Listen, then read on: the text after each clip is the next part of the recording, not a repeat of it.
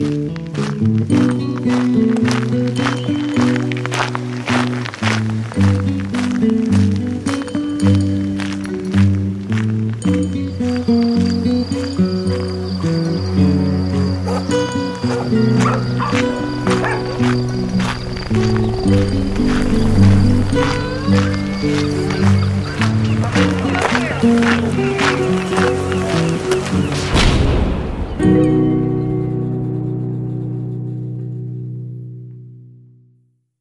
y a bien longtemps, dans ce qui me semble être une autre vie, j'avais prévu mon voyage sur les cartes des livres des anciens, à l'étage de la maison de pierre de la Scarpe. Je savais qu'au sud des glorieuses villes d'Alger, Tunis ou Tripoli se trouvaient d'immenses déserts de sable et de roches, mortels pour l'homme. Le plus dangereux d'entre eux est précisément au sud de Tripoli, un désert de roches noires où la température montait à 60 degrés. En prévision de cette traversée, j'avais appris par cœur de nombreuses techniques de survie en milieu aride. Mais je n'étais pas dans un désert de roches noires. La forêt d'eucalyptus a donné lieu à de vastes cultures, irriguées par de l'eau projetée par des fontaines à perte de vue, des fontaines où je pouvais boire. Le soleil tapait dur, mais la végétation et l'eau omniprésente rafraîchissaient l'endroit. Les arbres étaient chargés de fruits, pommes, oranges, tomates à perte de vue. Des grandes machines les ramassaient délicatement avec des mains d'acier, et quand elles s'approchaient trop de moi, elles s'excusaient. D'autres machines guidaient, comme des chiens de berger, des moutons qui allaient fertiliser des champs, et des poules qui dévoraient les nuisibles. Ce paysage parfaitement ordonné de machines s'étendait jusqu'à l'horizon, un horizon qui ne bougeait pas au fil de mes journées de marche. Un soir, poussé par la tentation, j'ai tordu le cou à une poule et j'ai fait griller sa chair sur un feu de bois. La viande avait un goût fantastique, aussi profonde et nourrissante que l'étaient les fruits presque magiques d'ici. Mais alors que la nuit tombait, une curieuse créature volante, comme un oiseau de métal, se mit à volter autour de mon feu. Aussitôt, un jet d'eau poisseux et froid est venu me recouvrir, et la créature volante s'est mise à parler dans une langue inconnue. Elle ne parlait pas, elle criait de colère. J'ai commencé à courir vers le sud, mais la machine me suivait sans effort. Je lui ai lancé des cailloux et à force de persévérance, elle est tombée à terre. Je l'ai achevée et recouverte de terre. Et j'ai continué vers le sud en marche rapide, espérant n'avoir pas fait de bêtises, et encore dans le plaisir de la poule grillée. Cette nuit, je suis arrivé sur une route. Telle la route des anciens, un long ruban de pierre lisse coupait les cultures en deux, d'est en ouest.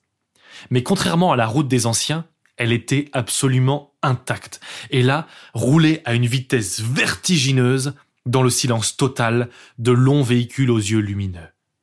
Des panthères. Je me suis risqué à traverser, mais les véhicules arrivaient à n'importe quel moment. Ils m'auraient tué. Alors, les épaules basses, je suis parti vers l'ouest. Toujours cette nuit, un véhicule a ralenti, a stoppé près de moi. Il était long et beau, avec des belles roues lumineuses et parfaites comme des soleils. Il y avait des gens dans le véhicule. Ils parlaient une langue inconnue. Je crois qu'ils pensaient que j'étais blessé. Il y avait le mot Tripoli qui revenait souvent. Alors je disais non, non. Et ils avaient l'air bienveillants, mais on, se quittait sans s'être compris. C'est arrivé une ou deux fois. J'ai trouvé les gens gentils, même si je pouvais pas profiter de leur gentillesse. J'ai dormi dans un fossé, j'ai déjeuné de tomates et j'ai repris la route le long des véhicules. J'ai compris qu'ils voulaient m'emmener. Mais je voulais pas rentrer dans le véhicule, j'avais pas confiance. À l'intérieur, j'aurais eu très peur, mais certains véhicules disposaient d'une remorque en plein air. Là, je voulais bien. Il me disait Tripoli, je répondais Lagos.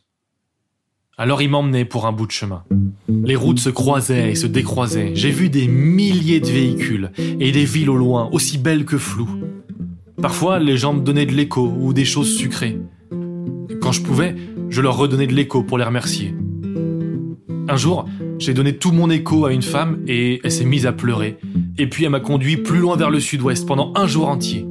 Eh oui, le désert du Sahara, bien jaune sur les cartes des anciens, était un mensonge. Partout à l'horizon, il n'y avait que des collines charmantes domestiquées par l'homme, portant une abondance de fruits à nul autre pareil. Et parfois, une jungle plus sauvage était laissée à sa libre croissance, mais il s'agissait toujours de forêts pensées par l'homme, tenues par le licol des sentiers et les œillères des panneaux indicateurs. Un jour, je suis arrivé sur le point le plus au sud-ouest de mon voyage sur la route. D'immenses cultures s'étendaient à nouveau devant moi. Toutes les routes de pierre lisse remontaient loin de Lagos. Ma destination était de l'autre côté de ces champs de colza qui s'étendaient, jaunes comme mes cartes obsolètes, à l'horizon. J'ai enjambé une barrière et j'ai commencé à traverser. De loin en loin, des machines volantes, immenses et lointaines, traçaient d'énigmatiques lignes blanches dans le ciel. Je dormais sur des tapis de colza, dans ce monde sans loups et sans ours, les yeux dans un ciel moins sombre où les étoiles disparaissaient petit à petit. Un jour, j'ai été réveillé par la rumeur d'air haché des machines volantes de la colonie. Elle bourdonnait au nord, alors j'ai commencé une marche rapide au sud. Elle a tourné la tête vers moi comme une bête et gagné de la distance à une vitesse invincible. Elle est passée au-dessus de moi, je me suis jeté à terre, le visage dans le colza. Et puis elle s'est tue. Quand je me suis relevé, misérable, plein de boue, il y avait quelqu'un, à une centaine de mètres de moi. Derrière lui, plus loin encore, se trouvait sa machine volante. Il m'a fait signe et je me suis approché doucement. Il était noir. Il avait un grand chapeau et des verres noirs sur les yeux. Et dans le creux de ses bras, comme s'il tenait un enfant, un fusil des anciens. Il ne disait rien. S'il me tuait, ici, je ne sais pas pourquoi, personne ne le saurait. Il s'enfuirait et je resterais là. Je, tremblais. Mais, mais pourquoi m'aurait-il tué? J'imagine que les tout-puissants n'ont pas à donner de raison à leurs actes. Quand on a le pouvoir de tout faire, on a d'une certaine façon le devoir de le faire. Je, je me suis approché, comme pour Matt, et j'ai utilisé la règle de la parole enseignée par Sam. J'ai raconté ma vie, les deux genoux à terre. Même s'il ne me comprenait pas, peut-être qu'il verrait un intérêt à me laisser vivre. Je pouvais pas voir son regard. Je n'avais que l'espoir, c'était déjà pas mal. J'étais si proche, si proche, si proche de la fin de mon grand voyage.